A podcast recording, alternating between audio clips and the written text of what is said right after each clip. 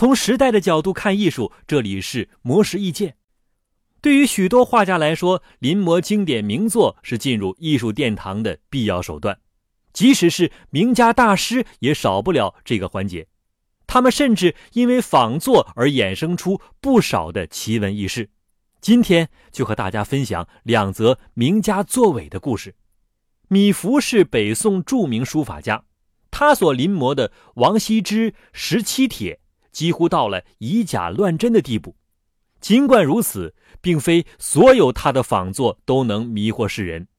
据传，米芾曾从画商手中留下了戴嵩的牛图，次日又以不满意为由，让画商将画作拿走。但是没过多久，画商便上门向米芾讨要真迹。原来，米芾喜欢这幅画，却无意买下，于是偷偷临摹一幅，并将假画给了画商。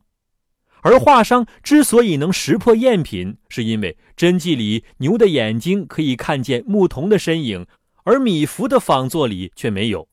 此外，也有因为仿作而结缘之人，比如国画大师张大千和国民革命军将领张学良。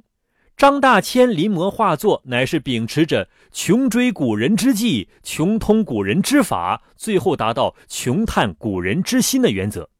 尤以模仿清初画家石涛之作最得精髓，被人评为一生最大本领是造假石涛。而张学良也偏爱石涛的作品，他在高价进购的藏品里发现了张大千的仿作，于是便设宴邀请张大千。世人多以为这是张大千造假画作的秋后算账，却没想到。两人在宴席上谈笑风生，而且结下深厚的友谊。然而，并非所有临摹名作的画家都如以上二位这般幸运。比如，荷兰画家汉凡·米格伦就因为仿制维米尔的画作，并进行高价出售，被判以伪造罪。所以，以假乱真的仿作固然能展现画家高超的技艺，却不可成为欺诈世人的工具。